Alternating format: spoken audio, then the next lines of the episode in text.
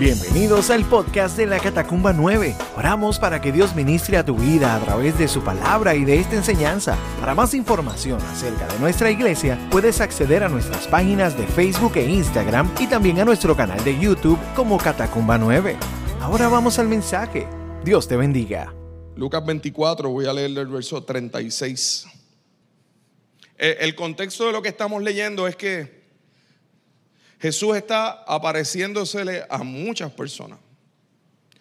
Se le apareció en primer lugar a, a las mujeres que fueron a la tumba. Se le apareció a los del camino de Maús. Inclusive, ya cuando vamos a leer este verso, el verso anterior decía que ya se le había también aparecido a Pedro y ya mismo voy a hablar un poco de, de ese momento en que Jesús se le aparece a Pedro.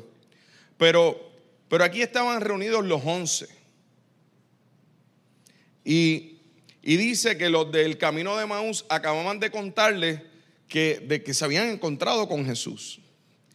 Y ellos estaban reunidos allí y dice así la palabra del Señor. Entonces, justo mientras contaban la historia, de pronto Jesús mismo apareció de pie en medio de ellos.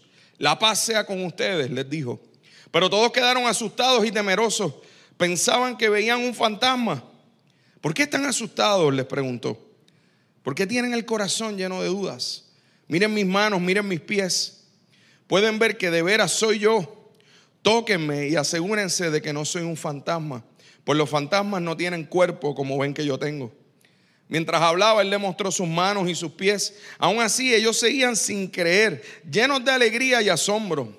Entonces les preguntó, ¿tienen aquí algo para comer?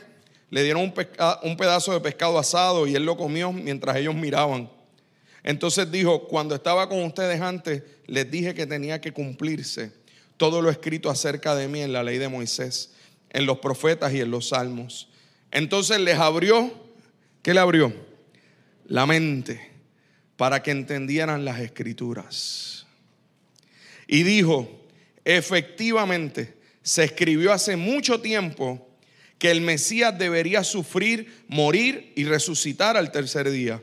También se escribió que este mensaje se proclamaría con la autoridad de su nombre a todas las naciones, comenzando con Jerusalén hay perdón de pecados para todos los que se arrepientan. Ustedes son testigos de todas estas cosas. Ahora enviaré al Espíritu Santo, tal como prometió mi Padre, pero quédense aquí en la ciudad hasta que el Espíritu Santo venga y los llene con poder del cielo. Gracias Señor por tu palabra. Gracias Señor porque hoy celebramos tu resurrección. Necesitamos celebrarla cada día, Señor porque es el sentido primario de las buenas nuevas de este evangelio.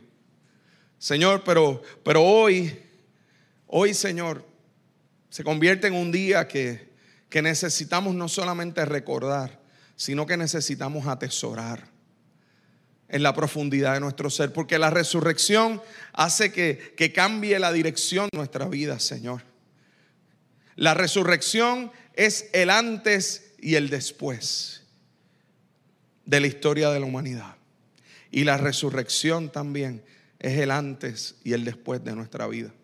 Que podamos hoy, Señor, reflexionar sobre esta palabra y, y, y abrazar esta palabra para poder aplicarla, viviendo como aquellos que tienen la mente abierta para entender las escrituras, Señor. En el nombre de Jesús. Amén. Y amén. Mire, la resurrección no es cualquier cosa. Pablo escribió que si Cristo no había resucitado, en, va- en vana era nuestra fe. Ahora, usted puede tomar ese mismo verso y mirarlo de otra forma.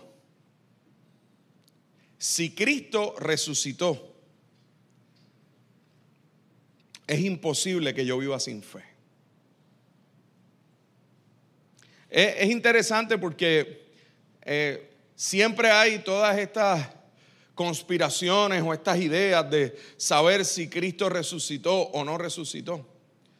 Y están hasta establecidas en la escritura. al principio era, era, por eso pusieron guardias en, la, en la tumba. Porque como él había dicho que iba a resucitar, pues pusieron guardias allí para que, para que velaran que eh, eso no ocurriera. Inclusive para que velaran cualquier intento de mentira. ¿Por qué? Porque como ya Jesús había dicho eso, inclusive lo había proclamado aún en el templo, dijeron, no vaya a ser que vengan sus discípulos, roben el cuerpo y digan que resucitó. Eso está en la escritura, eso no, no es que se lo inventó ahora Discovery Channel o cualquiera de estos, eso está ahí. Está escrito de que, de que, de que la gente del imperio romano dijo, ok, hay que, hay que cuidar que esto no suceda. Inclusive, usted necesita tener claro algo. En las décadas anteriores a la, a la vida y muerte de Jesús, se levantaron más de 12 movimientos mesiánicos en Israel que están constatados por evidencia extrabíblica, por los historiadores, Josefo, Flavio, eh, y, y, toda esta gente lo que decía era que se levantaban estos movimientos mesiánicos en Israel, se levantaban unos seguidores, inclusive la misma Biblia nos habla en el libro de Hechos que Gamaliel, decía que se habían levantado unos también y que, y que pues, y, después que se moría la persona que estaba a cargo de ese movimiento, pues eso se deshacía. Así que la mayoría de las, en, todas estas ocasiones donde hay registro de al menos estos, estos 12 movimientos mesiánicos, en todos a los líderes de esos movimientos los asesinaron. Eh, la mayoría de ellos por ejecución. Eh, no necesariamente en la cruz, pero a la muerte del líder, estos movimientos colapsaban. Y, todo el mundo se iba a su casa y, todo se acababa. Sin embargo, el ministerio de Cristo, luego de su muerte y su resurrección, explotó de tal manera que en menos de 300 años se había apoderado de todo el imperio romano. Todo lo que era imperio romano había sido impactado por la realidad del cristianismo. Al punto que, que uno de los emperadores, Constantino, dijo, bueno, pues mejor vamos a, vamos a convertirme en papa yo también y vamos a bregar con esto y dejemos la persecución. Así de mucho penetró la realidad del cristianismo. Pero es importante que nosotros tengamos claro que esta escena que nosotros acabamos de leer, a quien Jesús se está apareciendo, es a once discípulos cobardes, decepcionados, asustados y escondidos. Son gente que al morir Jesús ya recuerda lo que ellos tienen en su cabeza, así como murieron los otros supuestos Mesías, pues mira, esto es, olvídate, aquí, aquí no hay break, aquí ya esto se acabó. Porque en su cabeza, aunque habían caminado con Jesús, como quiera lo que esperaban era que Jesús viniera a derrotar el imperio romano y levantar entonces la autoridad del reino de, de Israel. Por eso era que le habían pedido a Jesús el uno estar a su derecha y el otro estar a su izquierda. Porque ellos estaban pensando en, ese reino de, Israel. Ellos estaban pensando en que, en que ahora había venido el hijo de David y que el hijo de David iba a destronar a todo el mundo, iba a levantar el, templo y iba a levantar la, la moral y la nacionalidad de Israel. Así que esta gente estaban asustados, turbados y probablemente lo menos que pensaban era en continuar lo que Jesús había empezado. Y aquí es donde nosotros tenemos que entender la realidad de la resurrección. Porque esa realidad de la resurrección lo que nos muestra es que esta gente no solamente después de haberse encontrado con Cristo resucitado se convirtieron en un movimiento impresionante, sino que estuvieron dispuestos a escribirlo, Estuvieron dispuestos a establecer cuáles fueron las enseñanzas de Jesús y a proclamar frente a todo el mundo que Él había resucitado. Usted entiende que esa proclamación de la resurrección de Cristo fue lo que les costó la vida. ¿Quién estaría dispuesto a tener una vida nueva, totalmente diferente a lo que había experimentado y decir, yo no tengo problema en morir por esto? ¿Por qué usted estaría dispuesto a morir? Usted estaría dispuesto a morir por algo que usted está convencido. Llegan frente a usted, usted está con, con, su hijo, con su hija y le dice, la vida suya o la de su hijo. ¿Cuán convencido usted está? La mía. Dígate que mi hijo viva. El que es padre y ama a sus hijos sabe que, que eso no es ni que pensarlo. ¿Cierto? Que mi hijo viva, olvídate.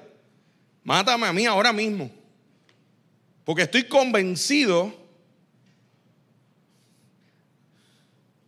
de la realidad del amor que yo tengo por mi hijo. ¿Cuán convencido estaba esta gente? Que estuvieron dispuestos a ir frente a todo el mundo.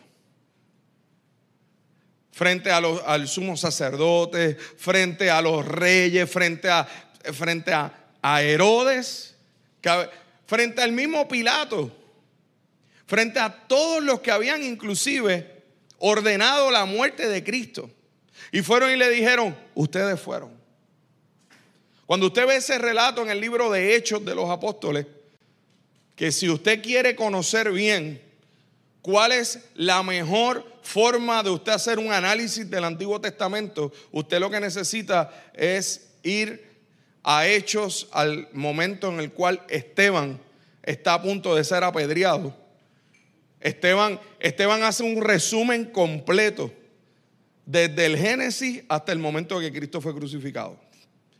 Si usted quiere tener un compendio del Antiguo Testamento y cómo, y cómo todo eso dirige a Cristo, lea ese relato de Esteban en Hechos capítulo 7. ¿Y sabe qué ocurre ahí en ese momento? Que cuando levantaron las piedras para apedrearlo, dice que Esteban vio los cielos abiertos y vio al Hijo del Hombre sentado a la derecha del Padre. Y lo que gritó fue, Padre, perdónanos porque no saben lo que hacen. Lo mismo que dijo Jesús en la cruz. ¿Qué provoca que, que inclusive estos discípulos, Lucas, que es quien escribe el libro de Hechos, escriba estos detalles y nos muestre que esta gente, desde aquí en adelante, de la resurrección en adelante, no fueron los mismos? Esta gente que, a cada rato tenían miedo, tenían falta de fe, de momento tú los ves con una fe impresionante, con, unos milagros del Señor poderoso. Allí van Pedro y Juan, se encuentran con el que está a la puerta del, templo de la, de la, hermosa. Y allí está el hombre pidiendo limosna y, y, le dice, mira, no tengo ni plata ni oro, lo que tengo te doy, sé sano, levántate y anda en el nombre de Jesús. Míranos. Y el hombre se levantó. Y por eso vinieron a ellos, le, hicieron un caso, los metieron presos, apareció un ángel, los liberó, los sacó, volvieron y los metieron, los azotaron y cuando los azotaron y llegaron a la casa donde estaban sus hermanos, estaban gozosos.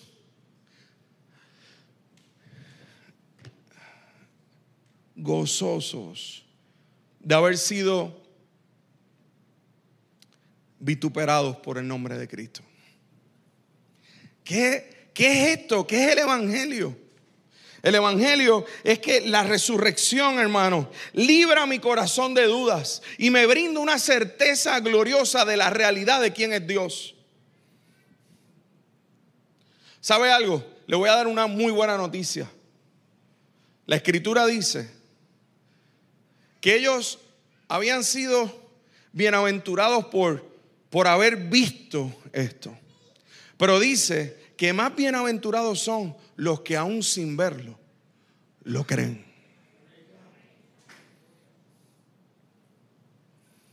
Mire, cuando Jesús aparece y están los once allí, dice que, que, lo primero que ellos hicieron fue confundirse. Y lo primero que hicieron fue pensar que era un fantasma. Qué bueno es que la escritura me quita hasta los mitos de lo que pensamos que es la resurrección. Que la resurrección, pues va a haber fantasmas y va a haber como espíritus por ahí. Eso no es. Los espíritus chocarreros del chavo del ocho no están en la Biblia. ¿Qué aparece? Un Cristo resucitado que se quedó con las cicatrices para que los discípulos las vieran. Esas cicatrices de amor. Y le dijo, tóquenme. Tóquenme. Soy yo. Hermano, la resurrección no es un cuento de camino. Estos que estaban allí, estos que estaban allí, estuvieron dispuestos a dar su vida por esto. Porque lo que tocaron, lo que vieron fue real. Ese era Jesús. Y ese es el testimonio que usted y yo tenemos. Porque ese cuerpo resucitado lo que nos muestra es que las promesas de Dios son fieles, que su cumplimiento es real. Y por eso dice la escritura que, le, mostró las manos, le, le mostró los pies, y no solamente eso, sino que les pidió que si tenían algo de comer. No me los imagino ellos mirando a Jesús comer. Ahí, todos ahí mirándolo. A ver por dónde se le iba el pescado.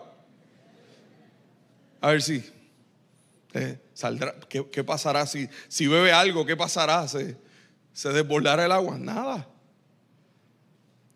Hermano, yo quiero darte una noticia que yo creo que tiene que ver directamente con lo que dijo Jesús a los discípulos aquí. Dice que mientras él le estaba hablando y cuando él los estaba mirando, dice que les abrió la mente para que entendieran las escrituras. Les abrió la mente. No es leer la Biblia, es que nuestra mente esté, abierta por el poder de Dios para entender lo que allí está escrito. Y la escritura lo que me habla es de una redención gloriosa y de un Cristo resucitado. Hermano, esto es locura a los que se pierden. Para los que creen, esto es poder de Dios. Es entender que cuando nuestra mente es abierta para comprender la profundidad de las escrituras, entonces puede, puede haber una certeza clara en nuestro corazón de en quién hemos creído. Entonces, lo que el ser humano más teme de momento, aquel que ha resucitado a una vida nueva, ya no le tiene temor. ¿Usted sabe qué es lo, más que teme el ser humano? La muerte. No importa la cultura, no importa el idioma, no importa dónde usted viva, no importa dónde usted haya nacido, ni que le hayan enseñado, la gente le teme a la muerte. ¿Y sabe qué es lo que me dice la escritura? Cuando, cuando mi entendimiento es abierto y, el Señor me abre la mente y yo puedo comprender qué la escritura dice. ¿Usted sabe qué es lo que, lo que yo puedo entender sobre la muerte? Que desde la creación Dios no nos diseñó para la muerte. Por eso no hay explicación para ella. Dios nos diseñó, escucha esta palabra bien, Dios nos diseñó inmortales. Por eso el anhelo más profundo del corazón del ser humano es ser inmortal. Si a usted le ponen en una balanza billones de dólares a un lado y en el otro lado que diga ser inmortal, ¿qué usted coge? No tiene que pensar, vivo pobre pero vivo siempre. Hasta debajo un puente, como dicen los boricuas.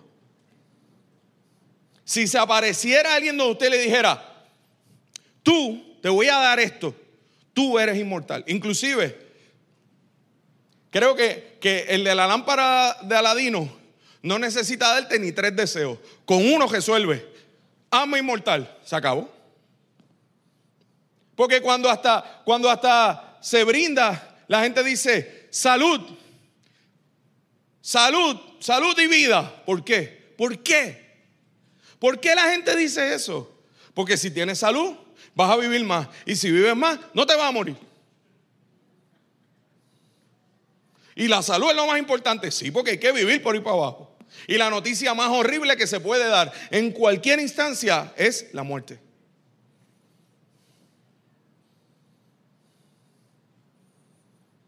Sea la muerte de una persona que haya vivido mucho tiempo, sea la, muerte de una persona que no haya vivido mucho tiempo, o sea, sea la muerte hasta, hasta, de, hasta de un bebé de semanas en el vientre. Que dicho sea de paso, apoyamos la vida. Apoyamos la vida desde el momento de la concepción, desde ahí. Hay vida. Y el que diga lo contrario, no importa el partido que sea, está errado. Dios nos diseñó. Aquí todos nosotros tenemos algo en común. Ninguno fuimos abortados. Y aún los que están hablando de aborto, ellos pueden hablar porque no los abortaron. Cierro paréntesis. La muerte es la, cosa más horrible de la, la gente no quiere ni hablar de eso.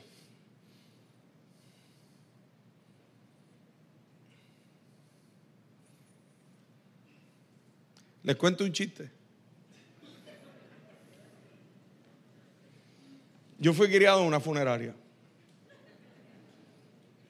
En serio. Y mi mamá me está viendo ahí y se tiene que estar sonriendo.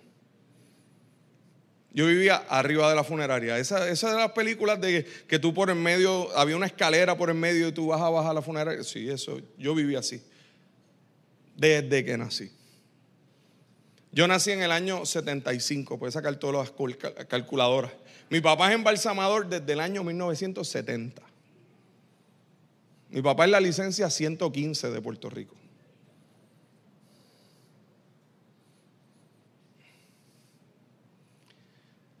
Cuando yo llegué a Kinder, sabes que todos los niños, pues le preguntan, ¿qué hacen sus papás? Y los papás hablaban de... Los niños hablaban de los empleos de sus papás. Mi papá es maestro, mi papá es conserje, mi papá es abogado.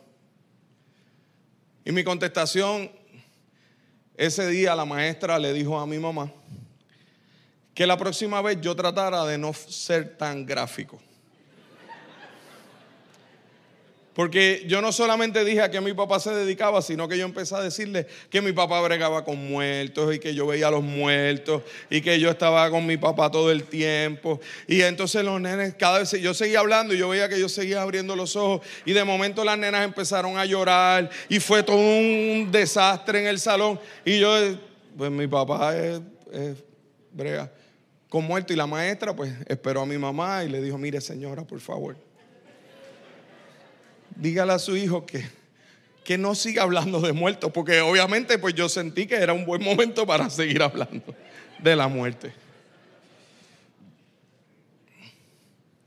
Así que usted imagínese cuántas, cuántas historias puedo tener sobre cómo la gente se enfrenta a la muerte. Es complejo. Mi esposa sabe que que cuando eh, Dios nos llama a ser pastores y empezamos a pastorear a los 24 años, 24 años, la primera vez que me tocó ir a un funeral como pastor, yo no entendía. Para mí era algo complicado. Porque, porque yo, yo iba en mi cabeza de otra forma. Para mí era el momento de, dar el pésame y quedarme en silencio, porque no hay contestaciones para eso. ¿Verdad? Una persona que trabajó en eso, pues lo que hace es, estoy aquí y no tengo ninguna contestación para, para poder suplir lo que ahora mismo tú estás pasando. Y de momento me corresponde ser el pastor que se supone que dé las contestaciones de lo que está pasando allí. ¿Y sabe algo?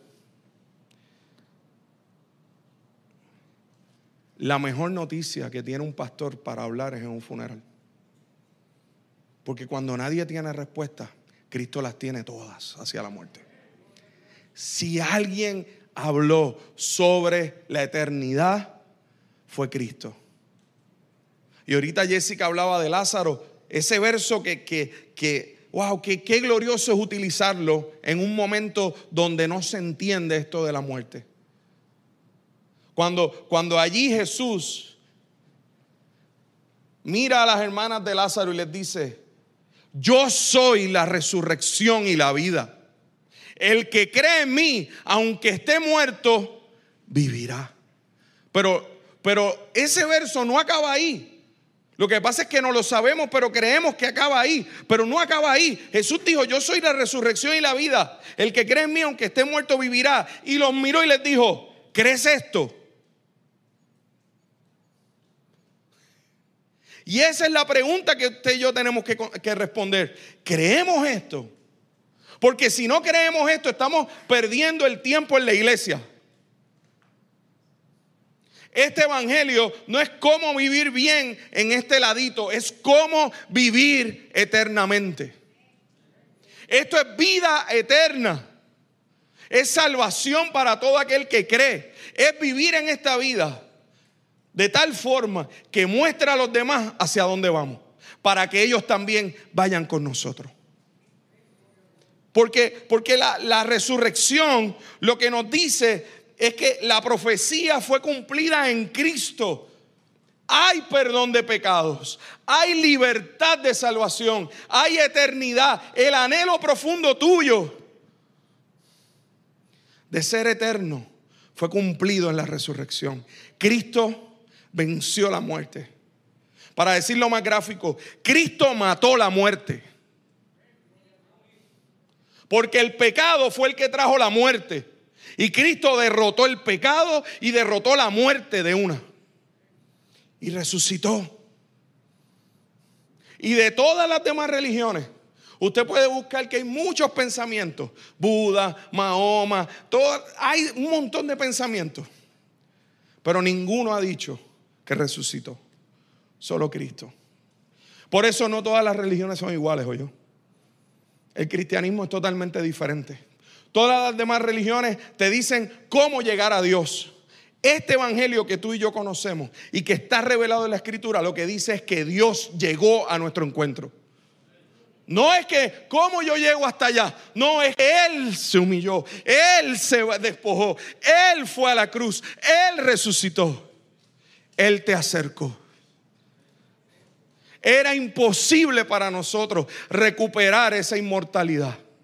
Y lo que era imposible para nosotros, Dios, por su misericordia y por su gracia y por su gran amor con que nos amó, lo hizo real. Yo me imagino que, fíjese, los discípulos dicen que estaban llenos de alegría, pero a la misma vez asustados. ¿Cómo tú puedes estar lleno de alegría y asustado? Bueno, pues cuando lo que está ocurriendo frente a ti es como que es una buena noticia, pero a la misma vez es como que esto como que rompe todos mis esquemas mentales. Sí, eso es lo que hace la resurrección. Y si no lo ha hecho, no has entendido la resurrección. Porque entonces ya lo más importante no es lo que logras aquí. Ya lo más importante es entender que ya fuiste alcanzado, perdonado, reconciliado para vivir la vida eterna. ¿Y sabe algo? Sobre los que ya los que ya han partido con el Señor. ¿Sabe qué dice la escritura? Que solo duermen. Y que el Señor ha de despertarles porque esta resurrección de Cristo lo que anuncia es la resurrección final. Esta resurrección de Cristo, que es la promesa de que Él iba a resucitar, es la evidencia de que la promesa de que todos seremos resucitados delante de Él es cierta. Y por eso, para mí lo más irónico es una persona que fue criada viendo que la muerte era el lugar final, de momento ser alcanzado por la realidad de la palabra y darte cuenta de que ese cuerpo muerto que viste ahí va a resucitar. Y que, y que los muertos en Cristo resucitarán primero. Luego nosotros los que hayamos quedado veremos al Señor. Y veremos esa segunda venida. Yo no sé usted, Pero yo, yo estoy convencido de algo. Estamos a las puertas de la venida de Cristo. Yo no sé si nos, tocará ser la generación que verá a Cristo en su segunda venida. Pero yo estoy listo para sea cual sea las dos. Ya sea que Él me llame a su presencia o ya sea que el Señor venga. ¿Sabe algo? Porque este mundo, eh, este, este mundo pasa y sus deseos, pero el que hace la voluntad de Dios permanece para siempre. En la versión del día de hoy, este mundo pasa y sus deseos, pero el que hace la voluntad de Dios es inmortal. Eso fue lo que el Señor alcanzó. Por eso nuestro diseño es vida. Por eso Jesús lloró frente a la tumba de Lázaro. Y la escritura dice que ese lloro de Jesús allí frente a esa tumba no fue un lloro de, tristeza, fue un lloro de enojo, de enojo con la muerte. ¿Sabe que Jesús se registra que resucitó al menos, al menos que conozcamos tres personas? La hija de Jairo, el hijo de la viuda de Naín y a Lázaro. ¿Qué, ¿Qué tienen en común estas tres resurrecciones? La hija de Jairo, el clamor de un padre. La hija, el hijo de la viuda de Naín, el clamor de una madre. Lázaro, el clamor de unas hermanas. Dios conoce el dolor en la familia cuando hay muerte. Y hoy te doy buena nueva. El Señor está listo a resucitar a aquellos que han partido, que más te ha dolido, que ha sido complejo en tu corazón. Borra de tu cabeza que ese fue el final. Que en tu corazón haya la certeza de que seguro ellos no van a volver, pero tú vas hacia ellos. Esa es la eternidad.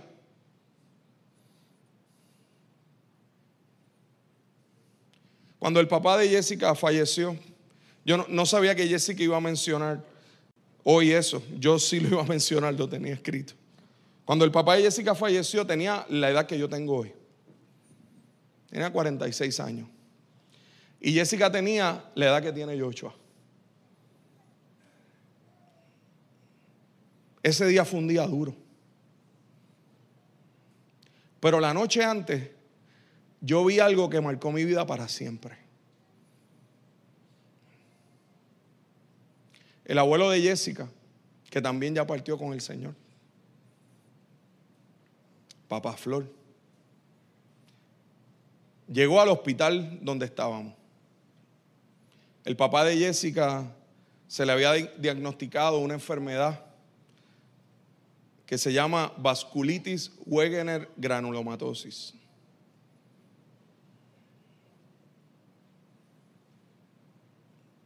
Estaba ya en su último momento. Y allí en el hospital, en Ponce, en el hospital Dama,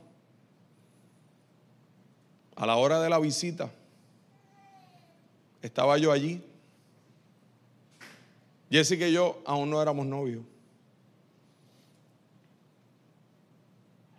Y de momento estábamos en el pasillo. Usted sabe que cuando alguien está intensivo, pues se puede pasar en un momento específico y no todos a la vez. Y de momento aparece por allí Papa Flor. Y aparece con un pote de aceite. Nos saludó, nos miró.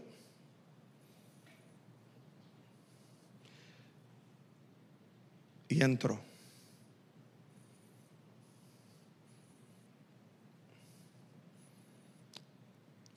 Bendito el momento que me dejaron pasar.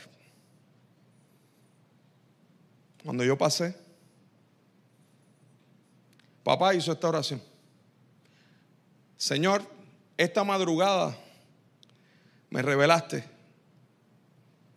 que te llevabas a mi hijo Y hoy yo te lo entrego y lo unjo. Porque prefiero que viva contigo el resto de la eternidad. Que vaya a perderse en este mundo. El papá de Jessica llevaba 30 años apartado y en el proceso de su enfermedad se reconcilió con el Señor. Y en ese momento él, estaba, él llevaba seis meses sirviendo a Dios con todas las fuerzas de su corazón. Y el Señor nos concedió ver ese momento y verlo, verlo gozoso. El, el día antes de irse al hospital por vez definitiva, lo que pidió fue ir a la iglesia. Y era una iglesia de dos pisos. Y él subió las escaleras con tanto dolor. Pero él quería oír esa predicación. Oyó esa predicación, luego de ahí salió al hospital. Luego, el momento que le estoy hablando son dos semanas después de eso. Y allí está papá, ungiendo a su hijo. Y allí yo estoy mirando esta escena. Wow. Al otro día en la mañana, el papá de Jessica partió con el Señor. Y usted sabe lo único que yo pensé, ¿no? Fue ese momento. Yo dije, wow, Dios mío. Y luego en el funeral, oír a Jessica hablar, oír a Papá Flor hablar, oír a Norma hablar, oír. Y era todo. El Señor trajo paz a nuestro corazón. Hermano, aquello se convirtió en un culto donde gente empezó a venir al Señor. Y yo miraba a Jessica y, y yo decía, wow, ¿qué es esto? Yo andaba con mi guitarrita y Jessica, vamos a cantar esta canción. Para ese tiempo estaba bien pegada una canción que, se, decía, puedes tener paz en la tormenta. Y eso era todo el, todo el funeral. Puedes tener paz en la tormenta, fe y esperanza. Cuando no puedas seguir, aún con tu mundo hecho pedazos, el Señor guiará tus pasos. Puedes tener paz en la tormenta. Y eso fue lo que yo vi. Ese día, mi teología de la muerte fue sacudida para bien. ¿Sabe algo? Un verdadero pastor no lo prepara usted para vivir en esta vida. Un verdadero pastor lo prepara usted para vivir la vida eterna.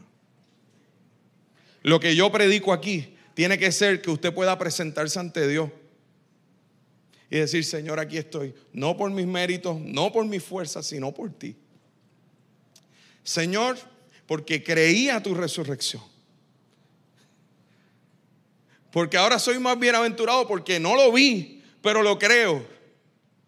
Y creo que esta fe en Jesús es suficiente porque la profecía fue cumplida. Hay perdón de pecados y hay vida eterna. Lo demás es añadidura. Lo demás que el Señor te permite disfrutar Mire, eso es lo que yo le digo, los colmos de Dios. Ese es el colmo de Dios, que te permita disfrutar de una familia eh, en salud, en fe, en bendición. Pero cuando llegue ese momento que a todos nos llegará, ya sea enfrentarnos a una situación nuestra o a una situación de alguien cercano, recuerda que Jesús va a ser capaz de resucitar a aquel que cree. Y luego de esto, y con esto voy terminando. Luego de esto Jesús le dijo a los discípulos, ¿saben algo? Quédense aquí porque les voy a enviar el poder de mi Espíritu Santo. Y ahí van a ser testigos. La vida nueva, hermano, de resurrección es la que nos convierte en testigos de Él. Y usted sabe qué es lo más glorioso, que usted sabe cuál es el testimonio más grande que usted tiene, que te resucitó a ti. Porque yo no sé usted, pero antes del 10 de marzo de 1989 yo estaba muerto en mis delitos y mis pecados. Y Cristo me resucitó con una mente renovada. Hubo un antes y un después en mi vida. Hubo una muerte y una resurrección. ¿Por qué necesitamos eh, eh, recordar la resurrección constantemente? Porque aquí el asunto no es que Cristo resucitó allá, es que me resucitó a una vida nueva. Es que, es que hoy yo, yo veo la vida diferente. Porque inclusive veo la muerte diferente. Porque veo lo que ocurre a mi alrededor diferente. Porque entiendo que Dios es soberano, está sobre todas las cosas. Y aún las cosas horribles que puedan ocurrir, de alguna manera Dios tiene un propósito que se cumplirá. Porque el que ha sido resucitado en Cristo a una nueva vida, no ve igual, no siente igual, no vive igual. Todo lo que ve es cómo cumplir el propósito de Dios en todo lo que hago. ¿Cómo doy gloria a Dios como padre? ¿Cómo doy gloria a Dios como esposo? ¿Cómo doy gloria a Dios como hijo? ¿Cómo doy gloria a Dios como hermano, como amigo, como empleado, como trabajador, como jefe? ¿Cómo doy gloria a Dios? Y cuando eso dirige tu vida, hermano y hermana, tu vida es diferente. Y ya de momento las peticiones tuyas hasta cambian porque de momento se llena tu corazón de una alegría y de un contentamiento tan glorioso que como Pablo escribió, ese contentamiento te sostiene. Entonces, aún cuando crees que se ha ido todo al piso, de momento ves esa gracia poderosa de Dios sobre tu vida. Así que la resurrección es esa promesa cumplida Dios es fiel. La resurrección anuncia que tú y yo seremos resucitados y que desde ya empezamos a vivir la eternidad. Empieza a vivir la eternidad ya. No es que la vas a empezar a vivir cuando te mueras, es que empiezas a vivirla desde ya. Porque la, la resurrección de hoy, de hoy domingo de resurrección, anuncia que Cristo vuelve. Hermanos, Cristo vuelve. Lo más importante no es cuándo. Lo más importante es que estemos listos. Como nos enseñaba el Señor en el Catacán a través de Itiel, la prioridad es el aceite. Que te tenga aceite en esa lámpara. Pedro escribió esto. Primera de Pedro capítulo 1 verso 3. Bendito sea el Dios y Padre de nuestro Señor Jesucristo, quien según su gran misericordia nos ha hecho nacer de nuevo a una esperanza viva mediante la resurrección de Jesucristo de entre los muertos, para obtener una herencia incorruptible, inmaculada y que no se marchitará reservada en los cielos para ustedes. Mediante la fe, ustedes son protegidos por el poder de Dios para la salvación que está preparada para ser velada en el último tiempo. Nos ha hecho nacer de nuevo para una esperanza viva mediante la resurrección.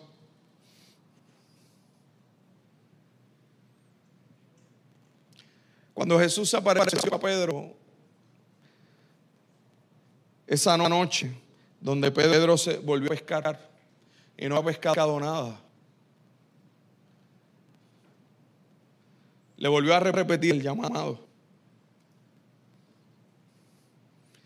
Jesús había llamado a Pedro de la misma forma, haciendo una pesca milagrosa frente a sus ojos. Y allí a Pedro miró y le dijo, me amas. Le preguntó en tres ocasiones, me ama, me ama, me ama. Pedro estaba devastado, destruido, porque le había negado. Inclusive, porque él había dicho que no le iba a negar. Él había dicho que no le iba a fallar, aunque Jesús lo miró y le dijo, me vas a negar. Me vas a negar tres veces. Qué glorioso Dios tenemos. Qué glorioso Cristo tenemos que fue y le, dijo a Pedro, Pedro, me ama en tres ocasiones para, para que él pudiera afirmar con su boca en tres ocasiones que él le amaba. Y luego de esto le dijo otra vez. En, en Lucas 5, cuando lo llamó, le dijo, sígueme y te haré pescador de hombres. En Juan 21, que es el relato que les estoy hablando, volvió y le dijo, sígueme. Ese sígueme sigue retumbando a la eternidad. Y ese es el sígueme que tenemos que seguir. Anclado, anclado fuertemente en nuestro corazón el contestarle, sí Señor, te, te sigo, te sigo. Te sigo a ver la vida de una manera totalmente diferente. Te sigo a una vida nueva. Te sigo a resucitar juntamente con Cristo. Porque es interesante. El viernes les decía que Pablo dijo, con Cristo estoy juntamente crucificado. Ya no vivo yo, ahora vive Cristo en mí. Pero es interesante que el mismo Pablo dice que en Cristo también estamos resucitados juntamente con Él. Así que la cruz y la resurrección es lo que nos hace verdaderamente cristianos. Es lo que nos hace verdaderamente sus hijos. El estar dispuestos a ir a la cruz. Y Jesús lo que te dice, no te preocupes, sígueme a la cruz, que yo te voy a resucitar. Llegará el día, hermano, donde abriremos nuestros ojos y estaremos frente al Señor. Uno de mis autores favoritos, que se llama Randy Alcorn, escribió un libro que, que se llama El cielo. Un libro sobre teología del cielo y todo lo que la escritura dice del cielo. Hace dos semanas escribió en su Twitter que oraran por él y por toda su familia, porque tenían una reunión donde él quería que el Señor pudiera estar, porque era lo que él entendía iba a ser la última reunión de su esposa con sus hijos y con sus nietos, porque, porque estaba muriendo de cáncer. La semana pasada su esposa partió con el Señor. Y esta semana, en su Twitter, él escribió, hoy durante toda nuestra vida, mi esposa Nancy y yo decíamos, Él ha resucitado. Hoy mi esposa está mirando a Jesús y le está diciendo, tú resucitaste. Y yo miraba eso y decía, wow, Dios mío, cuánta claridad necesitamos tener. Cuánto necesitamos que el Señor abra nuestro entendimiento para comprender que esta vida es una gota en la, eternidad de Dios. Para entender que este ladito de la eternidad pasa tan a las millas y tan rápido, pero para el Señor un día es como mil años y mil años como un día. Cuando entendamos que realmente todo lo que, todo lo que aquí se ve como glamoroso, como gigantesco, como glorioso, es nada comparado con lo que el Señor ha preparado para ti y para mí. Porque Jesús prometió que iba a resucitar, pero Él prometió que iba a preparar morada para ti para mí. Y si usted cree que Él cumplió la promesa de resucitar, pues Él va a cumplir la promesa de ese lugar que preparó para ti para mí. Donde va a haber cielo nuevo, tierra nueva. Donde este mundo, cuando la gente pregunta por qué este mundo está tan malo, si Dios es tan bueno, porque este mundo fue corrompido por el pecado, por el Señor, nos librará de esto. Para darnos un cielo nuevo, una tierra nueva, donde, donde nada se corrompe, donde no hay muerte, donde no hay enfermedad, donde todo lo que tú anhelas se va a cumplir. ¿Usted entiende eso? El Evangelio no nos ha sido dado para creer que aquí se va a cumplir todo lo que tú anhelas. No, el Evangelio nos ha sido dado para entender que en la eternidad todo lo que el ser humano más anhela, allí será satisfecho. Por eso en ese día Jesús miró a los discípulos y le dijo, ese día ustedes no me van a preguntar nada. Todo va a estar claro. Y como decía uno de mis pastores, y los primeros mil billones de años estaremos así.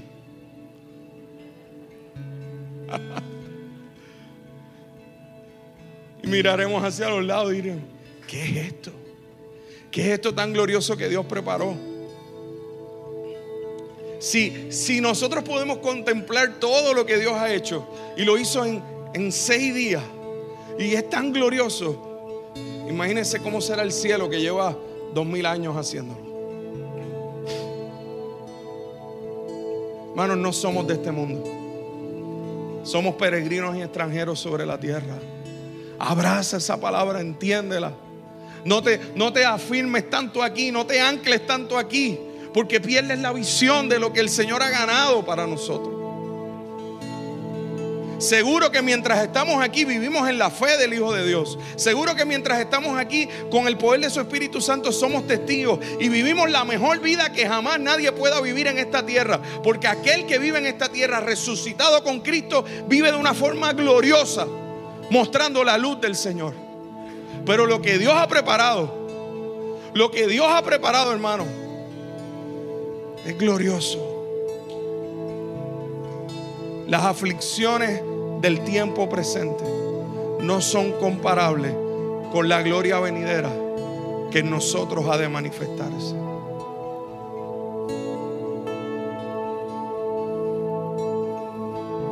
Cierra tus ojos por un momento.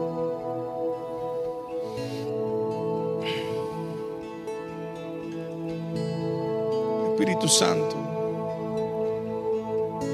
revélate. Revélate a nosotros y trae una convicción como solo tú puedes dar. Porque tu Espíritu, Señor, es el que convence de, de palabra, de pecado, de justicia, de juicio. Eres tú. Oh Cristo, gracias por tu resurrección. Señor, abre nuestro entendimiento para comprender la escritura, para para entender que esa palabra es viva y es eficaz. Y, Señor, para entender que, que Apocalipsis no es un libro de miedo, es un libro de victoria, de fe. Que tú eres el Cordero, el único, el único digno de, de abrir los sellos del libro de la vida. Señor, Señor, qué glorioso es saber que llegará el momento donde donde te miraremos al rostro y entenderemos cómo fuimos conocidos por ti.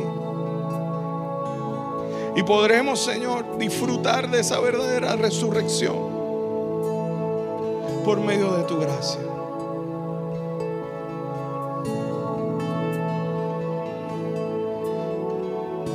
Aquellos que digan, Señor, yo quiero, yo quiero que, yo, quiero que tú abras mi mente, yo quiero que mi corazón sea libre de dudas. Yo quiero confiar y creer, Señor, que, que este mundo pasa, que somos peregrinos y extranjeros, que, que quiero la vida nueva que me hace ver como resucitado. Si esto está en tu corazón, ponte de pie conmigo. Ponte de pie. Dile, Señor, Señor, aquí estoy. Revélate a mi vida. Dile al Señor así. Dile, revélate a mi vida, Señor. Dile, quiero creer. Quiero creer, quiero confiar. Oh Señor. Oh Señor. ¿Dónde está, oh muerte, tu aguijón? ¿Dónde, oh sepulcro, tu victoria? No tienes victoria. Cristo venció sobre la muerte. Esperamos que Dios haya ministrado a tu corazón a través de este mensaje. Para más información acerca de nuestra iglesia puedes acceder a nuestras páginas en Facebook e Instagram y también a nuestro canal de YouTube Catacumba 9. Gracias por estar con nosotros. Será hasta la próxima semana. Dios te bendiga.